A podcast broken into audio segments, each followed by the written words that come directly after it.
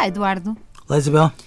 Eduardo, eu estive a fazer uma reflexão muito profunda, tanto quanto o meu único neurónio me permite. Sim, eu cheguei à conclusão que estamos num tempo alérgico às pessoas eh, ficarem paradas. Eu acho que. Se... Alérgico? Sim, alérgico. Eh, as pessoas perguntam todas no fim de semana para onde é que tu vais. Eh, eh, para... Qual é o programa? Qual é o programa? As pessoas, quando alguém fala que vai fazer uma viagem ou que vai à Índia descobrir, sei lá, o sentido da vida, toda a gente fica à volta dela a pensar: ah, isto é a viagem do meu sonho, era isto que eu queria quando as pessoas pensam em. Para ver se as pessoas vão à Costa da Caparica não, procurar o sentido da vida. Exatamente isso. É que ninguém encontra o sentido da vida. Por exemplo, eu acho que. Eu, eu sou contra isso. Entre escalas. Não, eu encontro o sentido da vida em emparelhar meias, por exemplo. Uma pessoa pode ficar oh, em casa a tentar emparelhar. É um, é um exercício Pronto, dificílimo. Eduardo, as meias, é as meias nunca têm par. Nunca. Há lá sempre vai uma que toda foge. a gente sobrar para si a dizer Isabel Stilwell. E as não, meias. Eduardo, mas é verdade. É isto. Pessoas, se, se o Eduardo disser que se o Eduardo sentir, ou se eu sentir, ou se qualquer um dos nossos ouvintes sentir, que aquilo que mais gostava era de ficar uma semana sem ninguém em casa, a ver séries, a comer pipocas, a fazer tricô, a não fazer nada, toda a gente se feliz. Acha que se passa qualquer coisa com ela, ou está deprimida, ou está temos que estar em movimento. Eu acho que é uma sociedade de, que endeusa aos nómadas e é alérgica aos sedentários. Parar é morrer. Parar é morrer. Porquê uh... consegue sempre sintetizar as minhas ideias?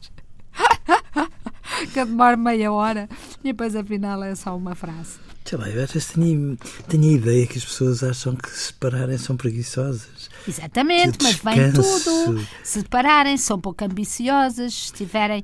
Uh, se, e, mas, no entanto, eu acho que nós, nós sou eu, pronto, eu sinto uma alergia enorme se eu disser eu só quero ficar aqui com uma computadora, a escrever o meu livro, a ler livros.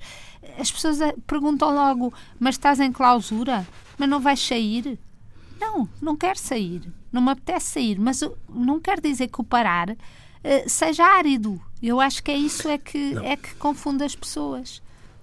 É, é, preciso uma grande sabedoria para uma pessoa conseguir parar. Eu acho, palavra de honra porque temos sempre uma lista de coisas tão interminável por, por fazer que às vezes nem sequer vamos às nossas listas porque temos a ideia que podemos despachar duas ou três coisas e a seguir já lá estão mais dez de novo.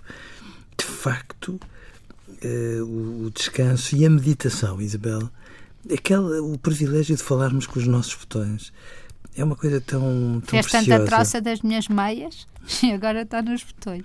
Isso é diferente, Isabel. Emparelhar meias é um exercício, gente.